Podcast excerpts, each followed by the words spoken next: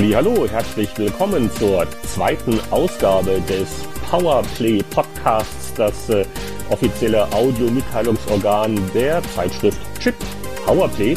Und äh, heute begrüße ich wieder drei unserer Superstar Deluxe Autoren in unserer Runde und in alphabetischer Vornamenreihenfolge sind das Harald Frenkel. Tag. Stefan Freundorfer. Hallo. Und Winnie Forster. Servus. Und wir machen das so ein bisschen wie beim ersten Mal. Oh, hier ist übrigens noch Heinrich Lienhardt, ganz am Rande erwähnt. Äh, wir stellen so ein bisschen unsere Autoren vor, plaudern ein bisschen über einige ihrer Artikel in äh, der Startausgabe von Chip Powerplay und äh, so kriegen wir sicher das Dreiviertelstündchen gut rum.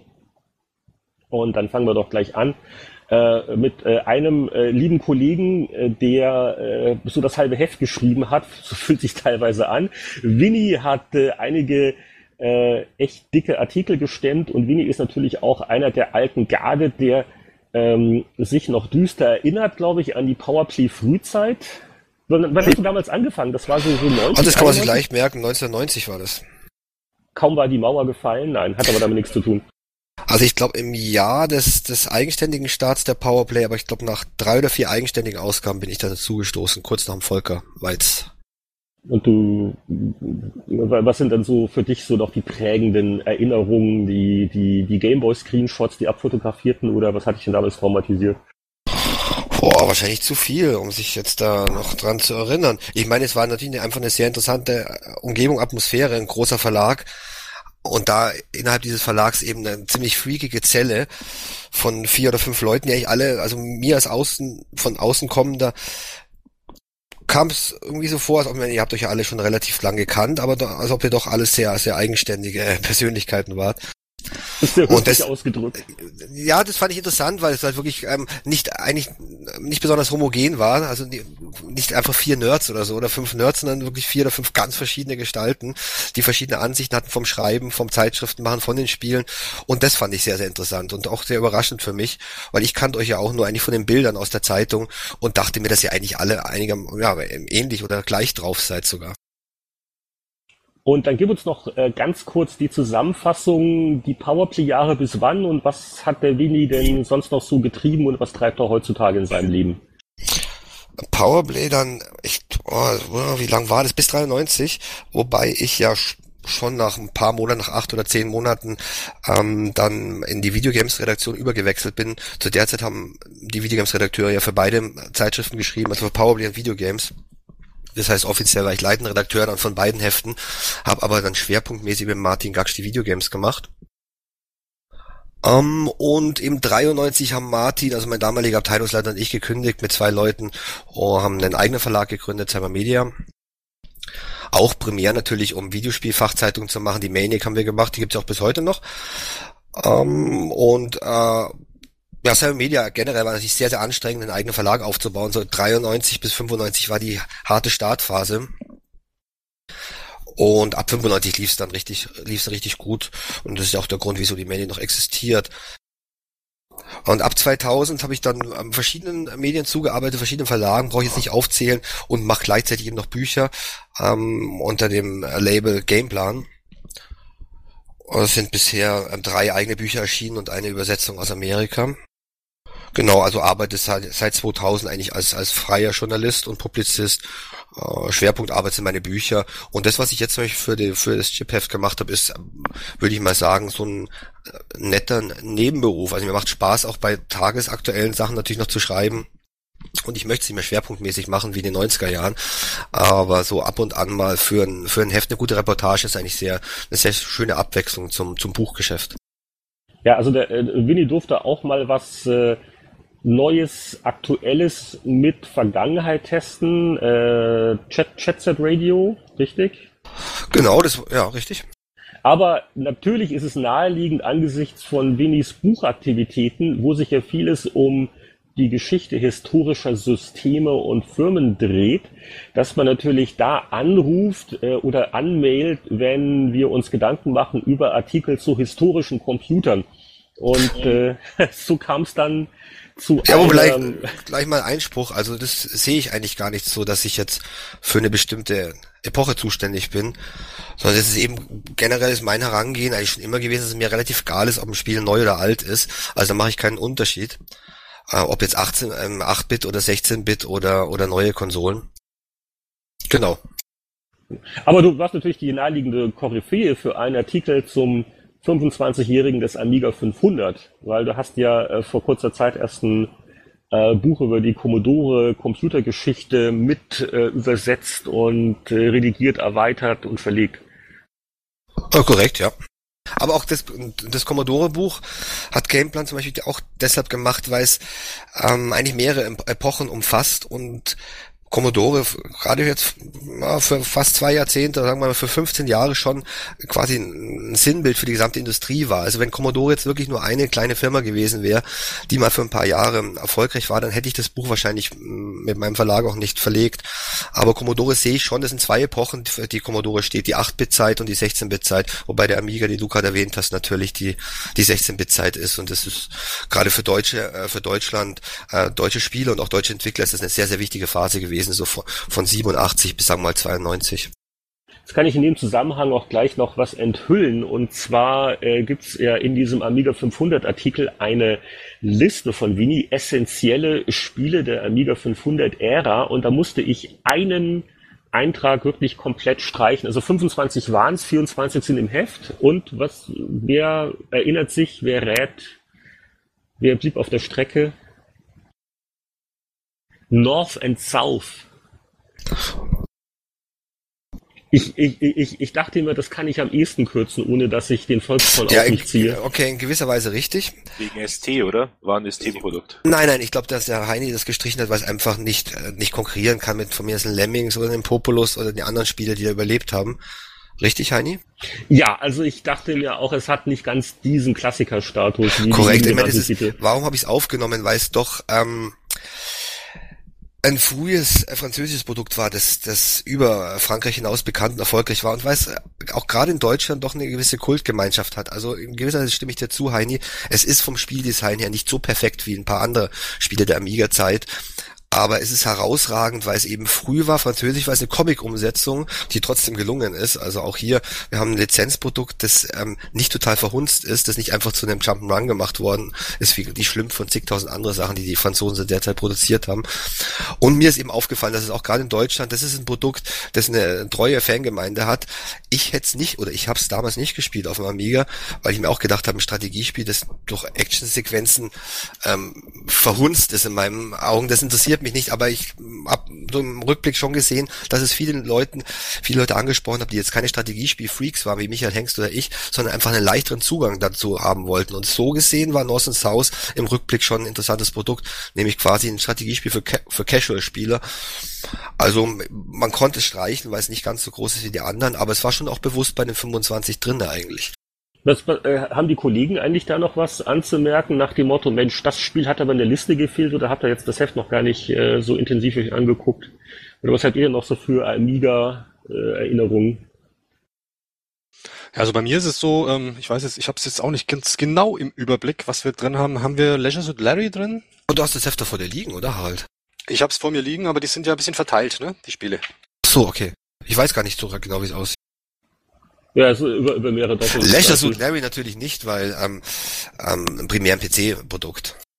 Ja, gut, in meinem Fall, mir, mir fehlt's, weil ich es halt auf dem Amiga gespielt habe und weil es, glaube ich, so ziemlich das einzige Adventure war, das ich in meinem Leben richtig gespielt habe. und, und richtig bis zum Ende? Das habe ich komplett durchgespielt und ähm, mit Adventures habe ich normalerweise nichts am Hut. Ähm, da habe ich so ein Trauma, das habe ich mir geholt bei, ähm, bei Hulk auf dem Commodore 64, als ich nicht aus dem Startbildschirm rausgekommen bin. Auch das Text-Adventure von Scott Adams, gell? Äh, nee, das war Grafik, glaube ich. Äh, da meine ich ja Grafik, Text-Adventure. Genau, genau. Der, der, der saß da auf dem Stuhl, der Bruce, äh, und äh, man musste sich auf die Lippe beißen, um dort aus dem, von diesem Stuhl wegzukommen. Und da bin ich leider nie drauf gekommen und dann, äh, ja, habe ich das mit den Adventures für immer bleiben lassen. Ja, lustig, haben wir eine, eine ähnliche Erfahrung, weil diese drei Scott Adams Spiele im Marvel-Universum, Spider-Man, Hulk und so habe ich mir damals auch gekauft in England, weil ich es sehr interessant fand. Die, diese Grafikbildschirme sahen ja super aus wie im Comic, aber es waren unspielbar, also ging mir genauso, Harald. Speedball 2 ist drin, das ist für mich sehr wichtig gewesen und äh, TV-Sports Basketball war noch so eine, ja, so eine, hatte da hatte ich ein Fable für, weil ich halt Sportspiele sehr gern gemocht habe. Da konnte, konnte man irgendeins nehmen von TV-Sport. Ich weiß nicht, ob ich das nicht auch so formuliert habe. Das ist ja, einfach ja. repräsentativ für die anderen. Ähm, aber die TV-Sport-Spiele waren damals natürlich schon puh, ganz schön wegweisend. Und trotz des grafischen Aufwands war das Spiel selbst eben auch sehr gut. Also die Simulation war auch okay. Ich habe ich hab damals mit äh, TV-Sports Football auf dem Amiga, habe ich so die Football-Regeln so halbwegs gelernt. Ich hatte wirklich von nichts Ahnung. Und wenn ich jetzt hier in der Lage bin, hier mit jedem... Ähm, Nordamerikaner über die NFL zu reden, dann geht das wirklich darauf zurück, dass äh, TV Sports Football mir das nahegebracht hat. Da waren sehr gute Spiele, die TV Sports Spiele. Wo wir gerade bei Cinemaverse sind, wieso hast du Lords of the Rising Sun genommen und nicht äh, Defender of the Crown, was ja eigentlich das bahnbrechendere Produkt für Amiga das, war? Das, das war zu früh, ne? Wir hatten gesagt, also Amiga 500-Ära. Ne? Ja, also zum einen die gleiche Antwort wie bei TV Sports. Da schreibe ich es, glaube ich, explizit, also ich habe den Text jetzt auch nicht mehr vor Augen.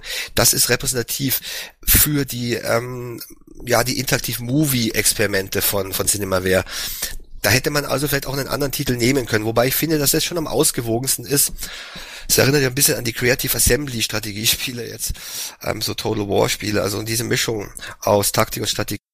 Ich hätte aber auf keinen Fall ähm, Defender of the Crown genommen, weil das zwar ähm, eines der bekanntesten Amiga-Spiele ist, zum einen aus dem Grund, den Heini jetzt gerade ähm, gesagt hat, dass es ein klassisches Amiga 1000 Spiel war, also erste Ära, das waren die ersten Bildschirme, die wir vom Amiga gesehen haben, hat die, das hat eigentlich mit Amiga 500 gar nicht mehr so viel zu tun gehabt.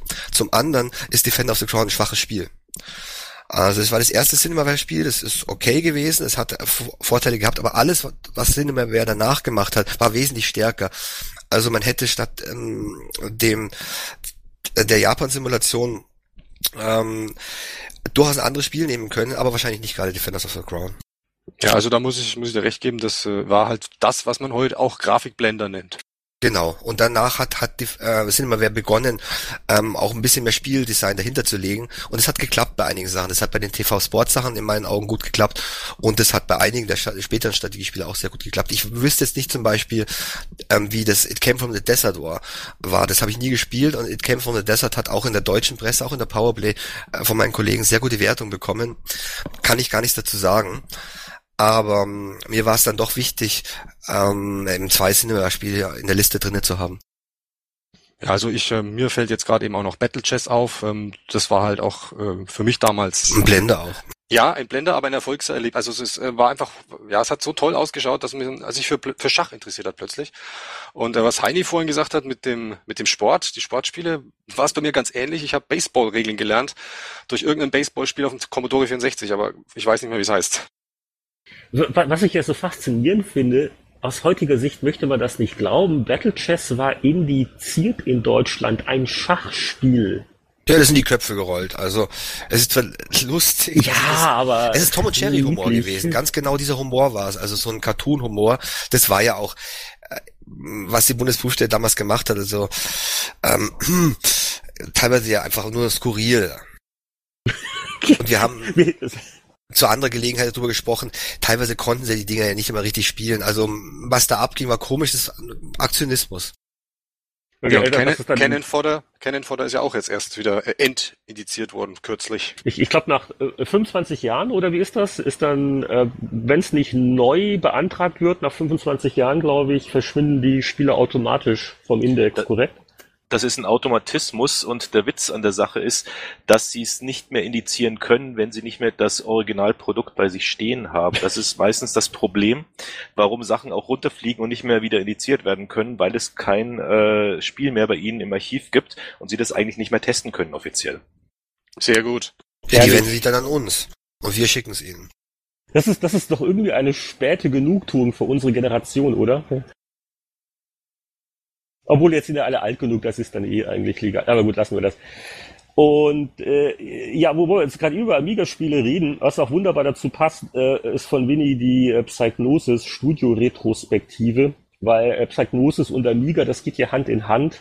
Und wenn wir über Grafikblender reden, dann muss man natürlich Shadow of the Beast erwähnen, aber äh, Psygnosis hat ja dann eine sehr interessante Geschichte gehabt, die da auch festgehalten wird. Ja, eben, wobei sie schon durchaus andere Sachen als Grafikblender auch gemacht haben.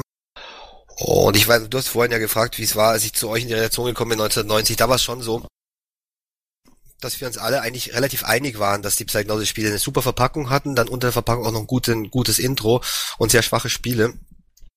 Also wir haben Psychnosis sicherlich damals unterschätzt.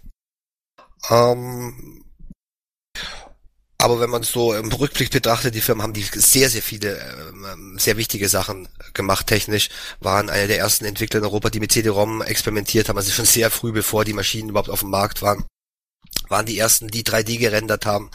Man kann also sagen, dass aus dem Vorspann von Killing Game Show, der ja ein 3D, eine kurze 3D-Sequenz ist, also ein Roboter, der einfach nur auftaucht ähm, und dann schießt aus zwei Gatling, Gatling-Maschinengewehren.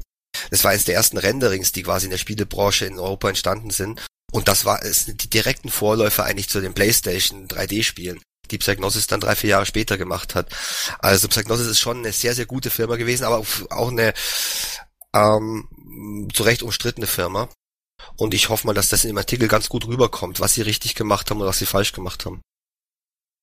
Ich muss ja äh, nur eins gestehen, der, das, die große Serie in den späteren Jahren war ja nun Wipeout. Wipeout hat sich mir nie erschlossen. Ich habe das damals auf der allerersten Playstation mal versucht zu spielen. Ich bin jetzt eh nicht der, der begnadetste, oh Gott. Man liebt oder hasst ist Wipeout. Hm? Also man, das Viper ist schon ein Spiel, das man entweder liebt oder hasst, also ja. keine Frage. Und, und auch die, diese, diese Techno-Musik, das ging alles sehr an mir vorbei. Also das ist, glaube ich, schon polarisierend. Aber da fand ich wiederum, äh, zu meinem Artikel kam ja ein Interview aus der Edge, das wir übersetzt haben, sehr interessant. Also ich habe den Mann auch getroffen, damals, als er wirklich noch so drauf war, nämlich ein Techno-Freak. War jetzt, musste drüber lachen über das Foto, das wir jetzt haben, also weil er halt auch schon wie wir alle älter geworden ist. Aber das war schon ein sehr, sehr wichtiger Schritt vom Psygnosis Techno-Musik zu verbinden mit dieser neuen Art von Grafik. Ähm, Wipeout habe ich am Anfang auch nicht gemocht. Aber natürlich als Videospielprofi, früher oder später muss man das spielen und dann begreift man es auch irgendwie, was daran gut ist. Aber ich kann verstehen, dass es Leute gibt, die das da mal kurz reingespielt haben und es dann gelassen haben. Also es ist schon ein sehr eigenes Produkt. Aber ein starkes Spiel. Übrigens der Nick Burkholm, das ist der Name, ne? Der damals Entschuldigung, genau, Nick. Ja. Also dieses Interview hat mir zum Beispiel, obwohl wir äh, die Psygnosis-Geschichte sehr intensiv alle mitverfolgt haben, wir haben ja, waren ja wahrscheinlich alle auch mal zu Besuch in dem Studio, also in verschiedenen Phasen, kennen die Leute, kennen die Programmierer, kennen den Chef von Psygnosis.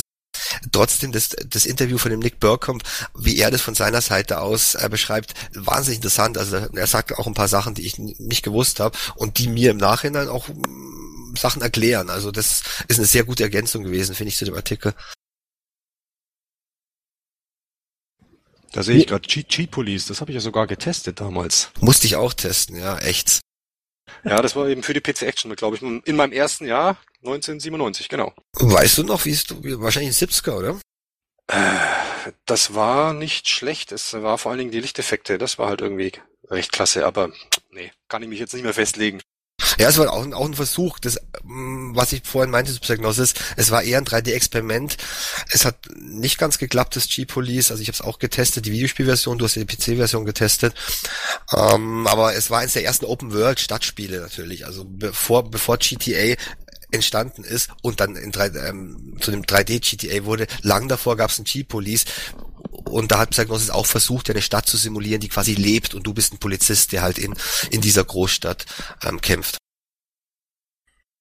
Ja, bei äh, alten Spielen müssen wir noch ganz kurz auf ein Thema kommen, wo der Winnie auch beteiligt war. Das ist nämlich Ultima. Also Winnie hat diese äh, schöne Reportage geschrieben, wo er ausführt, wie Ultima 4 äh, ganze Generation von Rollenspielen geprägt hat, also auch die Final Fantasy Serie, was man sich wo abgeguckt hat und wo ähm, Ultima damals ähm, Anfang Mitte der 80er Jahre wirklich die Standards gesetzt hat.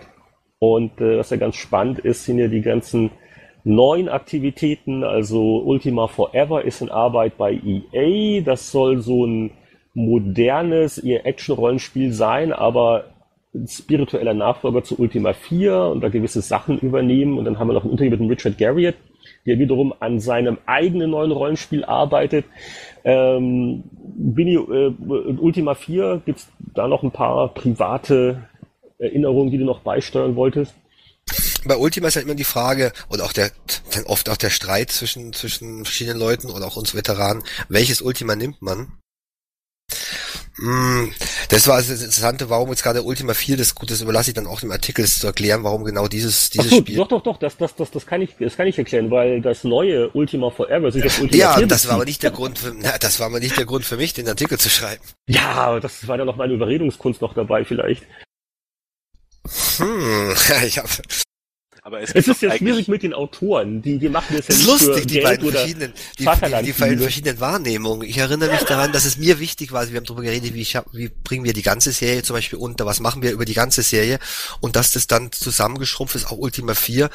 Und für mich war das ganz bewusst, also ähm, es ist ja auch so, äh, diese Doppelseite, glaube ich, in dem Heft ähm, zu äh, Ultima 4 behandelt ja eigentlich Vier Seiten.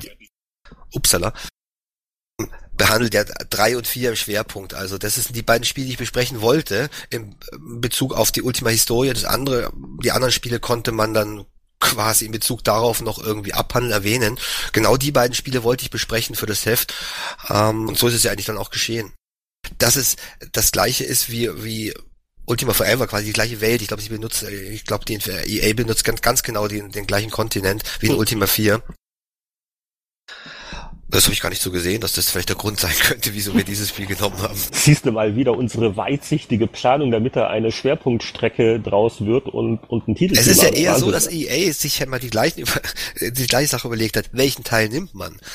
Und sie kam halt einfach auch zu dem gleichen Ergebnis. Und das finde ich sehr, sehr interessant, ähm, dass sie nicht einfach irgendein Ultima genommen haben, sondern tatsächlich auch erkannt haben, dass in Ultima 4 die Essenz steckt.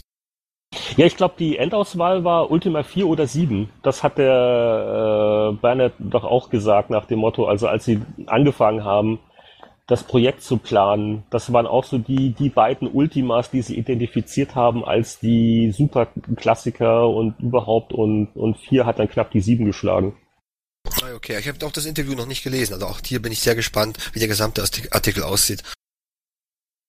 Ja, man merkt schon, der eine oder andere Kollege hat noch nicht sein Belegheft gekriegt, aber es ging da auch noch im Laufe der Zeit auf die Reihe.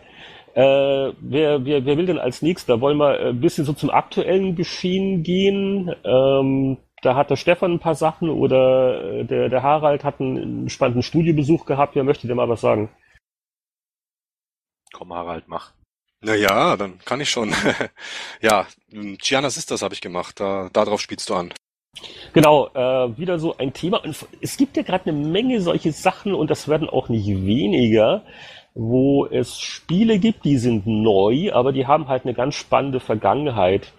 Und äh, hier äh, hatte Harald äh, halt die lange beschwerliche Reise ins ferne Offenburg unternommen zu Black Forest Games, äh, die Entwickler von Gianna. Es ist das Twisted Dreams. Ähm, natürlich ein, eine äh, Fortsetzung des 1987 Spiels The Great Gianna Sisters. Und es ist ja dann sogar noch rechtzeitig das Spiel auch noch fertig geworden. Es ist dann noch kurz vor Schluss sogar noch eine Testseite gemacht.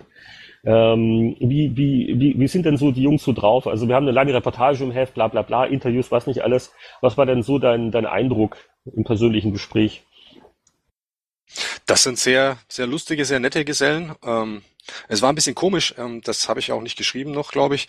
Ähm, es war am Anfang ein bisschen komisch, die sind ja entstanden aus Spellbound und ähm, man kam da also an und dann hat man vorne auf dem Briefkasten auch noch äh, Spellbound gesehen und äh, die, die ganzen Büroräume waren äh, relativ leer geräumt, weil ähm, viele Leute ja gehen mussten. Das war so ein bisschen, ja, bisschen geisterstadtmäßig zum Teil, aber halt auch interessant und ähm, ja, sehr nette Menschen und äh, überwiegend äh, junge Leute dann auch, die das Original gar nicht kannten. Das war, Wie heißt das Team denn? Entschuldigung, Harald. das ist Black Forest Games, heißen die jetzt. Und so das, äh, das Endresultat, äh, warst du jetzt persönlich damit zufrieden? Du bist ja einer von den reiferen Spielern, die das Original noch kennen. Also ich find's, ich find's schon gut. Also ich find's schon wirklich gut. Ähm, allein durch die Musik von von Chris Hülsbeck kommt da sehr viel Flair rüber und äh, die die die Grafik ist sehr schön. Das ist ähm, ja und auch dieser dieser Effekt da zwischen den Welten zu wechseln, das ist ja schon ganz neu. Also ich würde nicht sagen, dass es sich äh, anfühlt wie Gianna Sisters. Ähm, das ist schon ein bisschen anders, aber ähm, so die die die Seele kommt schon ganz gut rüber, finde ich. Ähm, für meinen Geschmack und äh, gerade für uns Ältere, ja, für die Ü40 ist es manchmal ein bisschen zu knifflig, muss ich sagen, ein bisschen zu hart.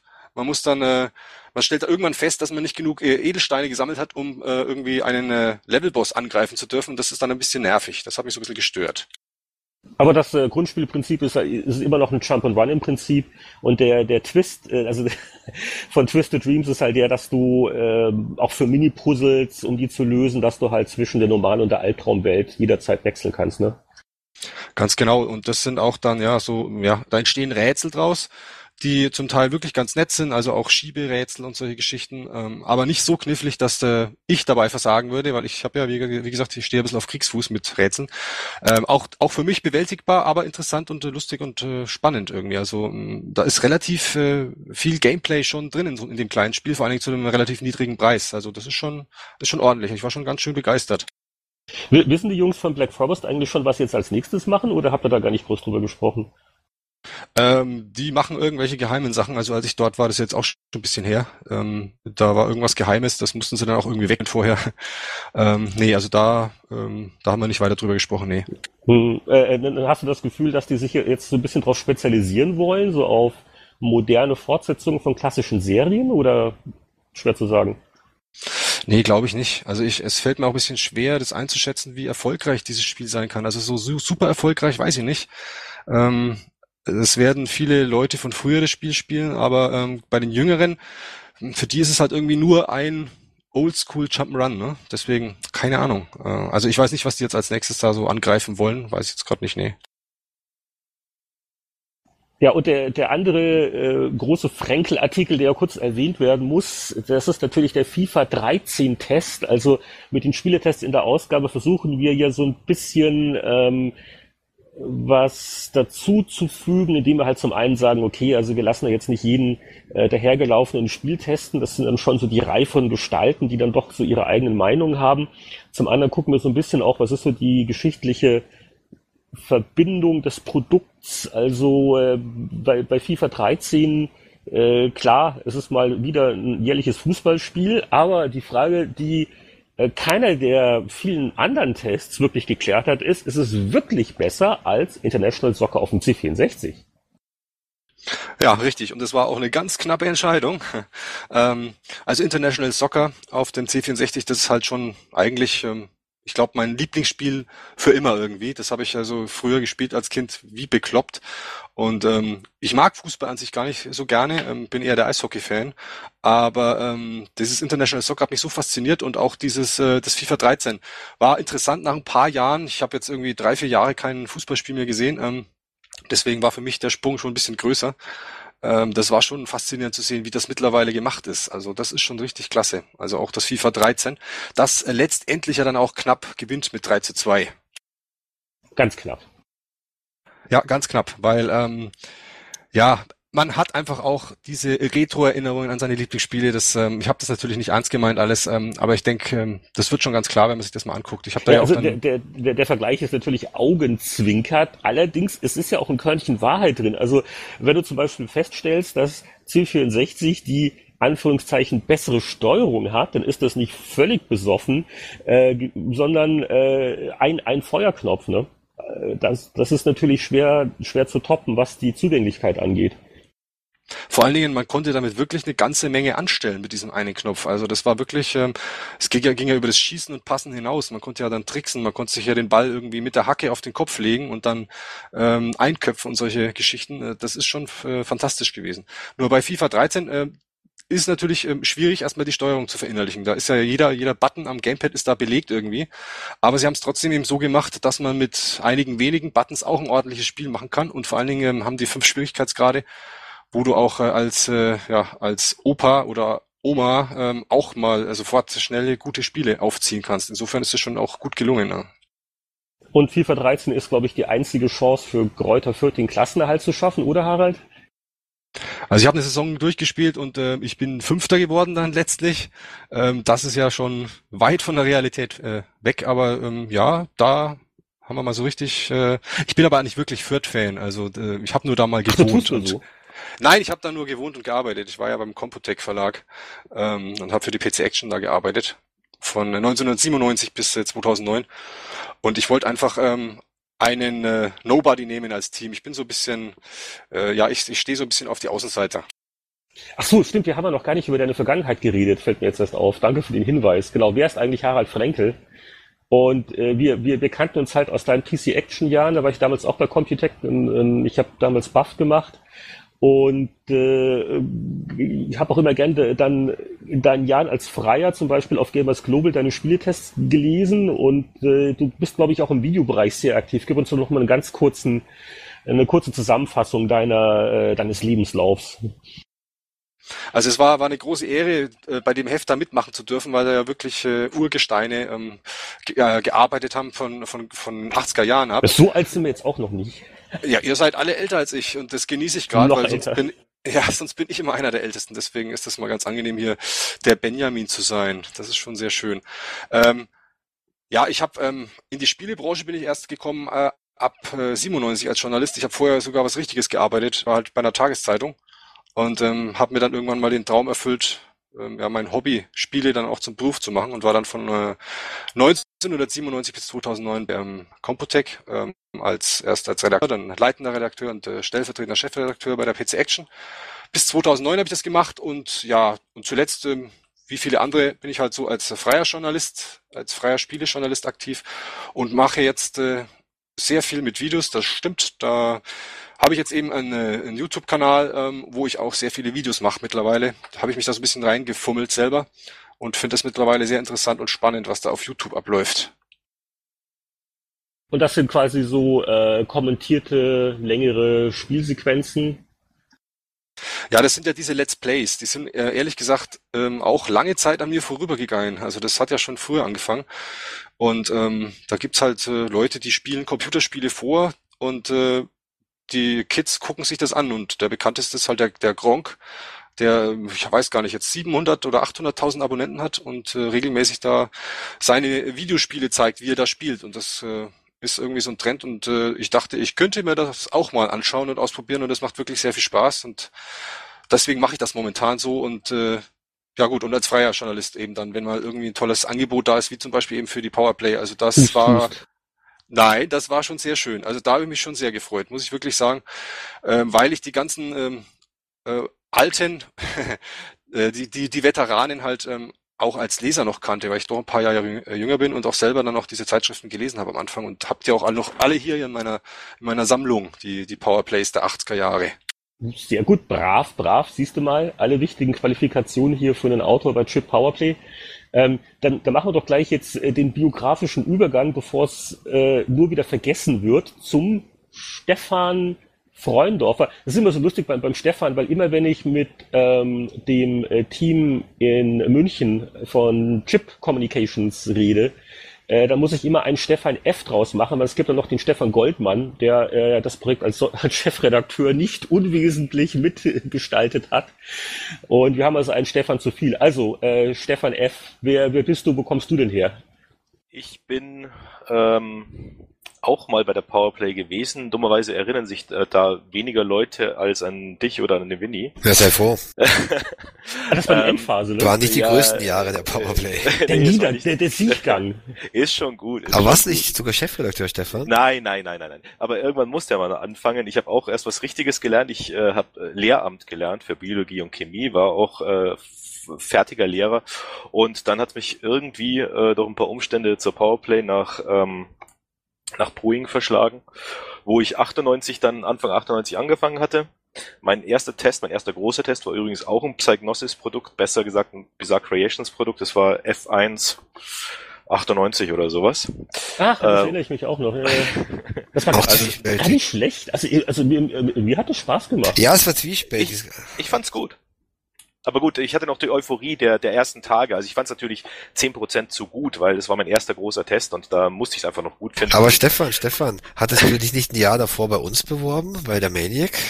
Nee, ich hatte mich für den PC Extrem Relaunch ah, äh, ja, beworben. Okay. Der Relaunch von PC Extrem? Davon wusste ich ja gar nichts. Der, der wurde in der Maniac beworben sogar, äh, Leute gesucht dafür. Ähm, und ich hatte wirklich, ich, ich war... So haben wir uns kennengelernt, ja. ja. Ich war während dem Lehramt äh, so bepisst von der ganzen Sache, dass ich eigentlich da aussteigen wollte, frühzeitig. Und ich dachte mir einfach auf blöd, ich versuch's mal. Und von meinem damaligen Wohnort aus nach Mehring war es auch nicht so weit. Und ich hatte dann wirklich auch Kontakt bekommen mit dem Martin, mit dem Winnie, äh, wir haben uns dann echt fast angefreundet. Ähm, oder wir hatten es eigentlich. ja, ja, das kann man schon so formulieren, Stefan. Danke. Ihr, ihr, ihr duzt äh, euch ja auch inzwischen. Wieder. Nach vier Jahren. Ja, sag mal, Stefan, ähm, Stefan, kurz eine Zwischenfrage. Ähm, bereut man das jetzt eigentlich im Nachhinein äh, nicht, ähm, äh, Beamter zu sein und äh, viel Urlaub zu haben und jetzt äh, stattdessen wirklich schuften zu müssen? Da ich ja auch, Spielen zu müssen? Äh, dass, da ich ja auch Freiberufler bin äh, seit einigen Jahren.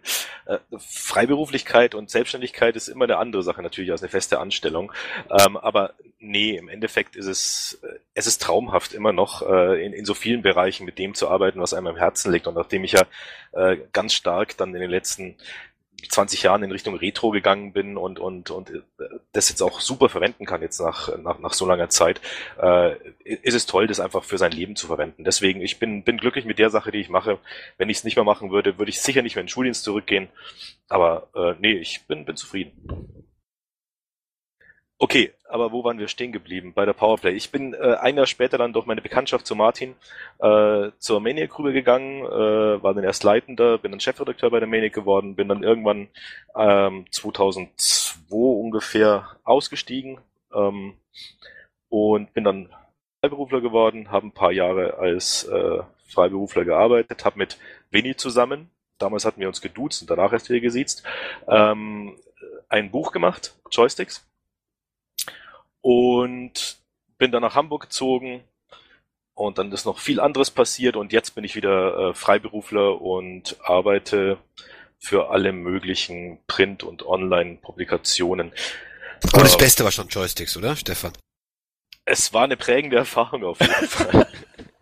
ja, die, die Erfahrung, von der rede ich doch gar nicht, wie äh, das Endprodukt das Endprodukt ist super. Und ich habe erst neulich, äh, die Anekdote muss ich ganz kurz erzählen, äh, ich hatte vor zwei Wochen einen Elektriker bei mir, weil eine Sicherung äh, nicht mehr funktioniert hat und nicht mehr zurückgesprungen ist. Und der bastelt so rum und sieht dann meine, meine Konsolensammlungs- und Spielewand, die ich im Wohnzimmer habe und meint so, hm, was ich denn so treiben würde, weil das ist ja schon seltsam. Da habe ich sie ein bisschen erklärt und dann kamen wir ins Reden. Er war unheimlich interessiert an, an Eingabegeräten und, und alter Hardware und Pong und er hat gesagt, er hat nämlich meinen Magnavox Odyssey in, in der Schrankwand gesehen und hat mich darauf angesprochen, auf das Magnavox Odyssey, dass das ja ein sein, das war ja die erste Aber er durfte sie anfassen. Äh, nee, ich war überrascht, dass ein Elektriker ähm, sich mit dem Magnavox Odyssey auskennt und aber beziehungsweise er hat dann einen ganz anderen Zugang zu diesen Sachen, der äh, bastelt an dem Zeug dann auch rum und dem habe ich dann deins und mein Buch geschenkt. Also er hat ein ein Warum letztes... nicht verkauft? Da hättest du doch der, der, der Verschenken sie dir aber nicht gemacht, Stefan. Äh, der Typ war so nett. Ich habe ihm meinen Joysticks gegeben und noch äh, eins von deinen Büchern und er hat sich sehr gefreut drüber. Boah.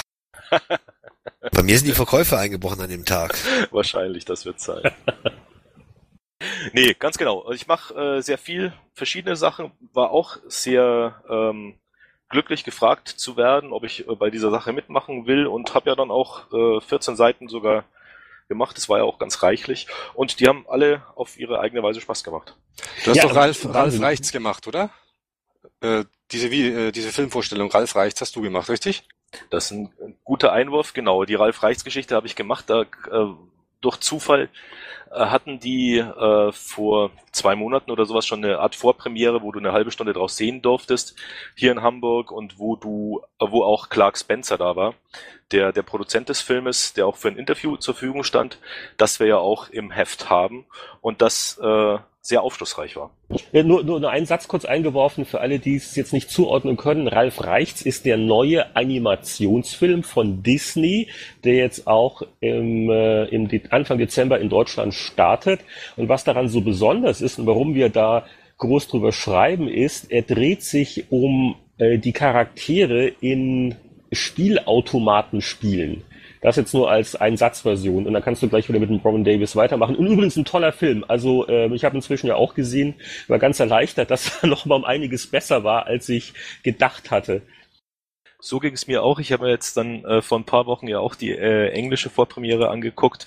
Ähm, es ist mit Einschränkungen muss man das aber sagen, denn er ist, die erste Hälfte ist für Retro-Fans total cool. Ja, äh, die, die zweite Hälfte wird dann wieder sehr Disney-mäßig und, und natürlich auch ein bisschen tränendrüsig und ein bisschen kitschig, aber, aber auf eine gute Art und Weise. Also du gehst echt mit einem guten Gefühl raus. Äh, das Einzige, was der Film nicht so gut macht, ist 3D. Also den wer es kann, kann sich 3D gerne sparen, weil es überhaupt nichts bringt, meiner Meinung nach. Ähm, da ist der Effekt nicht so großartig. Aber ansonsten ist es ein ganz großartiger Film. Und äh, um ihn ganz kurz anzureißen, Ralf äh, ist ein dicker, kräftiger Videospielcharakter, der seit 30 Jahren immer denselben Job hat, nämlich ein Haus einzureißen. Er ist der Bösewicht. Fixit Felix Junior ist der, der Held in diesem Spiel und äh, Ralf ist irgendwann, irgendwann reicht's ihm, wie, wie der Film ja auch heißt. Und er will endlich mal der Held sein und reist dazu über eine Schnittstelle in der Spielhalle, in der er arbeitet, in dem Automaten, in andere Automaten, was eigentlich nicht äh, erlaubt ist, äh, was er aber tut. Und da kommt es zu diversen Irrungen und Wirrungen, bis er zum Schluss vielleicht doch mal ein Held wird. Also ich, ich freue mich allein deswegen auf die äh, DVD Blu-ray-Version, damit ich mir öfters Pause drücken kann, weil es gibt ja so dieses dieses Verbindungshub äh, Game Central, wie das heißt, wo also also wie so ein wie so ein Bahnhof, wo die Spielcharaktere dann sich treffen und dann über die Steckerleiste in andere Spielwelten gehen können und ähm, da gibt es also einige Szenen, es sind so viele Figuren am Rande, die also von äh, bekannten Spielen sind, die da auch offiziell lizenziert sind. Ähm, und das, das ist natürlich das, ein, Thema im, in, in deinem Interview auch gewesen. Ne? Ja, das ist absolut so. Also das, das habe ich mir auch gedacht. Du, die Kamera fährt einmal durch diese Game Central Station und du siehst zum Beispiel äh, von Dick Duck den äh, ich weiß gar nicht, wie der Typ hieß, der den da in die Ebene, halt. den, genau, den Dagger halt. Oder Digger. Äh, du, es ist so viel drin und alle Figuren, ich habe mit Clark Spencer ja geredet, ähm, sind wirklich lizenziert. Also sie haben wirklich äh, sich die Mühe auf sich genommen, jede einzelne Firma anzugehen, überhaupt erstmal den, den Ursprung der Figuren oder den aktuellen Status der Figuren zu erforschen. Winnie, glaube ich, äh, ich habe mit Willi auch mal lange drüber geredet, wie schwierig es eigentlich ist, viele äh, Lizenzträger heutzutage noch rauszufinden. Ja, das mache ich auch teilweise, genau solche Sachen. Und also allein äh, Kubert, wer, wer kann von uns, äh, Winnie vielleicht? Eigentlich äh, Sony hat die plötzlich die Rechte mal gehabt, lustigerweise, weil Gottlieb ähm, eine Sony-Tochter war, bevor, bevor es eine Playstation gab. Also ich habe den Überblick bei Kubert bei Sony verloren. Wie ging es weiter? Wenn ich äh, richtig jetzt gerade mich erinnere, äh, es ist ganz verzwickt, äh, Sony stimmt und es ist deswegen, weil Gottlieb irgendwann von Coca-Cola gekauft. Genau, wurde. genau, richtig. Und Coca-Cola, Coca-Cola äh, gehörte zu Columbia oder so. Auf jeden Fall irgendwann gehörte Kubert die die Marke Columbia Pictures und Columbia Pictures wurde irgendwann von Sony gekauft. Wie auch immer, auf jeden Fall im Sony Imperium ist Kubert heutzutage drinnen. Genau, eben versehentlich. Die wurden also niemals gekauft, weil Sony was mit Videospielen machen wollten, sondern sie waren einfach versehentlich in der Masse. Und das hat Sony dann in den 90er Jahren mal irgendwann mal gecheckt. Aber das, das Lustige ist eben, die, ähm, die hatten wirklich eine eigene Abteilung, die, wo die, sie die Leute hingeschickt haben. Die haben versucht, wirklich die Lizenzen zu bekommen, die sie wollten, und sie haben sehr viel mehr bekommen, als sie dachten. Sie dachten erst so, Mensch, also ich, ich rezitiere jetzt nur, was, was Clark Spencer mir erzählt hat.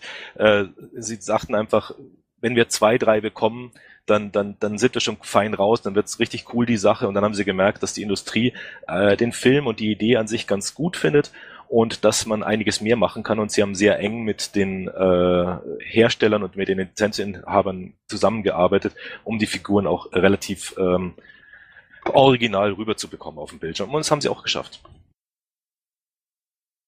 Ja, und äh, wir sind, glaube ich, alle jetzt gespannt, ob da vielleicht sogar mal eine Fortsetzung kommt. Im Interview hat, äh, äh, hat das ja ein bisschen angedeutet nach dem Motto, ja, Ideen gäbe es ja schon.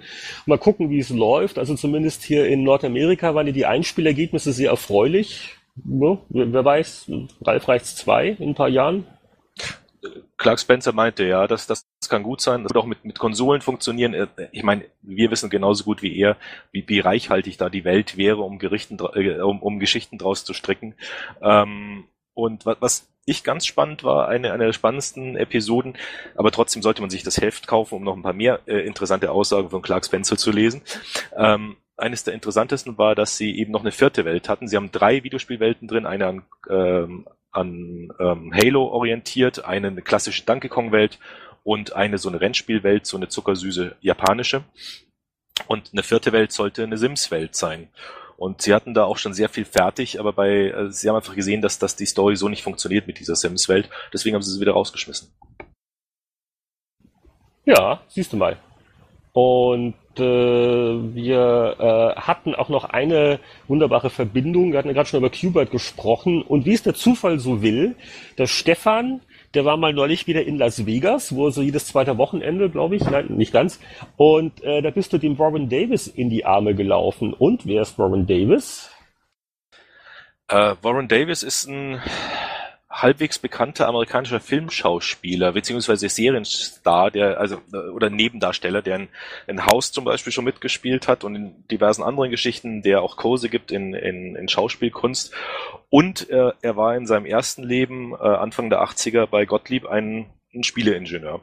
Hat eben Kubert gemacht. Er ist der Vater von Kubert und ähm, ich war im August in Las Vegas auf der Classic Gaming Expo. Das ist ein äh, einfach ein Retro-Spiele-Event von, von ein paar Verrückten, der aber äh, dadurch sehr interessant und spannend wird, weil man zwei Tage lang im, äh, auf Panels sitzt und, und Leuten zusehen kann, die alte Spiele gemacht haben, wie eben Warren Davis. Ungefähr 30, 40 Celebrities waren da äh, und Warren Davis hat eben über das Making of Robert geredet und das, das fand ich so interessant, dass ich das nochmal alles zusammengetragen habe. Ich hatte das auch mitgeschnitten äh, an dem Tag und daraus einen schönen Zweiseiter gemacht habe.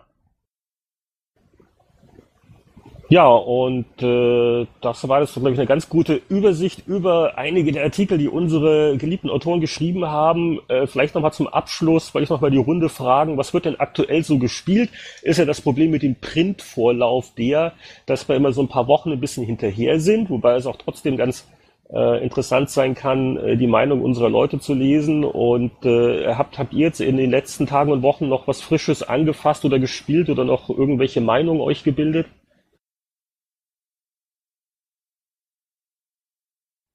Na, dann fange ich halt an.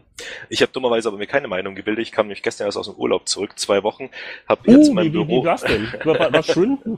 es war wunderbar sonnig und angenehm. Ja, ich war auf den Kanaren und äh, aber jetzt muss ich es nochmal anpacken, kurz vor Weihnachten.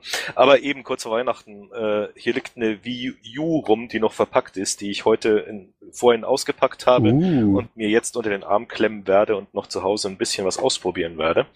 Ähm, ansonsten Du, du, du wirst, glaube ich, erstmal eine, die eine oder andere Stunde mit dem ersten Online-Patch verbringen, oder? ja, das kann gut möglich sein. Nee, ich habe es auch noch nicht so, äh, es pressiert mir nicht. Ich muss nicht alles am Day One spielen äh, oder... Ja, schick's dir mir mal runter, ich habe meine noch nicht bekommen. Dann musst du dich wo beschweren, glaube ich. Nee, du hattest wahrscheinlich das NDA nicht unterschrieben. Ja, ich weiß nicht genau, was da passiert ist. Also ich bin da noch am Recherchieren, momentan ist ja Wochenende. Oh, dieses Kleingedruckte. Es könnte auch das Dorf sein, also ich weiß es nicht, woran es liegt. Aber ich, ich schmolder ziemlich, weil Wii U würde ich jetzt äh, sehr, sehr gerne spielen. Also bin ich super gespannt. Würde genau. ich sofort auspacken, Stefan. Das ist echt ignorant, was bei dir da oben in Hamburg Nein, abgeht. ist, ich bin gestern Nacht heimgekommen. Du hast auch Kinder, dann sollst du die Kinder noch auspacken. Das ist sehr gut. Ähm, ein Kind habe ich und die ist noch ein bisschen zu jung, die daddelt lieber auf dem iPad. Meine Güte, ist es nicht irgendwie lustig? Früher war es umgekehrt. Ach, Nintendo ist die Kiddie-Konsole und die Großen, die spielen mit Sony. Und was haben wir heute? Die Kleinen, die spielen mit einem Apple-Produkt und die, die größeren Kinder, die dürfen ans Nintendo losgelassen werden. Ja, ich ja nicht. Das Willi tut mir echt leid. Ich werde es nachher gleich anschließen und äh, dich um, um ein Uhr nachts noch mal ein bisschen versuchen. kannst der, kannst der Winnie anrufen und ihm, und ihm sagen, wie, ich kann toll, hören, wie, wie das Gerät klingt, wie das Gerät klingt. Ja, also deshalb spiele ich momentan leider nicht Wii U, ähm, sondern baller halt immer noch die Call of Duties durch. Ähm, das Zweier Black Ops liegt jetzt auch bei mir rum, aber ich bin das Einzel Black Ops noch nicht ganz durch. Also nur ballern, ballern, ballern, bis hoffentlich die Nintendo-Konsole kommt. Also ich, ich warte auch auf was, übrigens nämlich auf Far Cry 3. Also das, äh, das sollte der Kurier das eigentlich auch schon gebracht haben, hat's aber noch nicht. Und ich tröste das mich jetzt ja auch mit ein paar äh, Steam-Sales-Geschichten. Ich habe mir jetzt das Mark of the Ninja mal geholt, nachdem Anatol oder wer war das davon geschwärmt hatte. Ähm, so, so ein Indie-Stealth 2D-Spiel. Und äh, Guild Wars 2 habe ich jetzt endlich angefangen und ähm, äh, was mir auch wirklich gut gefällt, ist, The Walking Dead, das ähm, äh, die Adventure-Serie basierend auf der Comic-Vorlage der Zombie-TV-Serie. Das habe ich, glaube ich, alles richtig erklärt. Und Harald, was machst du so spielerisch? Also ich habe äh, etliche Sachen laufen, weil ich eben auch viel für meinen YouTube-Kanal mache. Ähm, ein was mache ich gerade ganz frisch, das passt eigentlich ganz gut zum Thema Retro. Ich äh, spiele nämlich gerade äh, GTA Y City, das ist ja doppelt Retro. Das ist ja schon zehn Jahre alt, ist ja für viele Retro schon und äh, ja, spielt irgendwie, glaub 86. Das passt ganz gut. Und ansonsten, ja, Selbsterfahrung mache ich momentan auch so ein bisschen. Und zwar probiere ich mich gerade am Euro Truck Simulator 2, der verblüffend gut ist, muss ich sagen. Für was? Äh, für Windows? Äh, ja, für PC, genau. Genau. Ähm, also das ist wirklich mal ein Simulator, der ist wirklich wirklich gut. Also ich was, bin was, da, was fährt man da genau? Ist ein Pickup-Truck oder ein Mülllaster oder was für ein Truck? Nein, nein, das ist das ist ähm, Euro-Truck. Da fährst du halt auch wirklich in Deutschland rum und ähm, viele, Mit was denn? Du hast verschiedene LKWs. Also du kannst am Anfang hast du gar keinen LKW, dann arbeitest du nur für Firmen, aber dann später kannst du dann selber einen kaufen und das ist, geht von MAN über äh, was da alles gibt, Volvo. Dann kannst du auch so rempeln und abdrängen und solche Sachen machen. ja, kann man machen, aber das ist auf Dauer nicht so erfolgversprechend, weil du da jedes Mal bezahlen musst irgendwie, ähm, wenn du einen Unfall verursachst. Ähm, und das sind auch zum Teil wirklich sehr lange Fahrten. Das, Wirst das, du kontrolliert von der Polizei ständig? Ähm, nein, also es gibt ab und zu mal ähm, ja, Geschwindigkeitsmessungen, das passiert ab und zu mal. Und ähm, ja, Unfälle musst du bezahlen. Es gibt Motorschäden. Aber du hast nicht kontrolliert, dass die auf, die, auf die Lade schauen. Autobahnraststätten, so. ganz wichtig. Gibt's die auch? Äh, ja, ja, sicher. Du musst ja auch äh, regelmäßig tanken und äh, schlafen. Also das ist schon, also wirklich gut. Vor allen Dingen, es sieht auch optisch gut aus. Das ist ja bei den meisten Simulatoren ganz furchtbar. Aber mittlerweile muss ich sagen, da tut sich was in dem Haben Bereich. Haben das Deutsche gemacht oder woher kommt das? Äh, das weiß ich jetzt gerade gar nicht. Euro Truck Simulator, ob das jetzt aus Deutschland kommt. Ich vermute, also von, aber also ja. Von, also von der Beschreibung her klingt sehr deutsch. Ich kann mir nicht helfen. Das, das ist aber auch wirklich cool, weil du zum Beispiel eben durch Deutschland durchfährst und es sieht, es sieht halt aus wie in Deutschland auch. Das ist schon cool, weil man sieht so viele. Will ich das wirklich privat spielen? Wie ich über eine deutsche Autobahn fahre und dabei von der Polizei kontrolliert werde? Das weiß ich nicht, ob du das willst. Also ich, ich sag nur, es ist wirklich jetzt im Vergleich zu diesen ganzen anderen Simulatoren. Ich kenne nur eine noch, das ist The Hunter, das ist eine Jagdsimulation, die ist auch noch sehr gut in dem Bereich. Und sonst sind ja, äh, Simulationen, also naja, halt wirklich speziell nur für Fans. Das steht ja dann immer in Zeitschriften drin, ne? Für Fans. Aber das muss ich sagen, ist dieser Euro Truck Simulator 2, der ist schon nicht schlecht. Also da. Kann ich jetzt nicht viel Intelligentes dazu sagen, aber GTA Vice City ist mein äh, Lieblingsspiel der Serie. Das war das das, was ich wirklich noch länger gespielt hatte, ähm, das war so gerade richtig, hat natürlich auch die, die Musik gefallen und die Epoche und das Setting. Und danach äh, hat die Serie für mich irgendwie einen Reiz verloren. Also ich mit San Andreas bin ich nie warm geworden und jetzt bin ich auch, glaube ich, in einem Alter, wo man nicht mehr ganz so affin ist. Aber Vice City habe ich noch in guter Erinnerung. Kommt das jetzt nicht wieder raus für irgendein iOS oder irgendwas? Oder Vice City, da war doch irgendwas, das wird doch wieder veröffentlicht. Also ich muss da passen ich habe irgendwas gelesen, das ist glaube ich jetzt gerade rausgekommen oder nee, das kommt äh, am 6. Dezember erscheint. Siehst du mal, ja. top aktuell, ne? Für iOS und Android. Uh, ja, also ich, die Steuerung, naja also ich bin kein GTA-Fan, muss ich sagen, aber wenn, dann tut's mir das an, eben wegen der Epoche und wegen der Musik. Äh, da muss ich auch noch sagen, ein Artikel in, in, der, äh, in der Powerplay, der hat mir besonders gut gefallen. Ähm, das war dieser Jahresrückblick 1987, weil da eben auch die Themen Musik äh, und äh, Politik und Film mit so ein bisschen mit rein verwurstet waren, weil das ja irgendwie schon cool ist aus dieser Zeit, die man so als äh, Jugendlicher kennt, ähm, dass es so ein bisschen über den Tellerrand Spiele rausschaut. Also das fand ich einen ganz interessanten Artikel. Fällt mir gerade noch so ein. Danke, danke. Ja, das ist so unsere Wohlfühlpackung. Vier Jahre Nostalgie, ein Jahr. Was ist da halt kulturell passiert? Vor allen Dingen Spiele, aber halt nicht nur. Und äh, wer weiß, welches Jahr werden wir in der nächsten Ausgabe uns. Oh, gut, ist auf jeden Fall ein guter es Übergang. Gibt eine nächste Ausgabe? naja, noch, noch, noch wissen wir es nicht. Aber die Hoffnung ist groß. Wir, aber ihr alle, ihr lieben Zuhörer, könnt euren Beitrag leisten. Ähm, redet ein bisschen im Bekanntenkreis drüber, holt unser Heft. Jede, jede Erwähnung, jede Steigerung der Verkäufe hilft und äh, dann äh, werden wir vielleicht mit unseren schönen Autoren sowas vielleicht öfters machen. Das war der zweite Podcast von Chip Powerplay. Die Runde bedankt sich für eure Aufmerksamkeit und hoffentlich bis zum nächsten Mal. Tschüss. Servus. Ciao, ciao.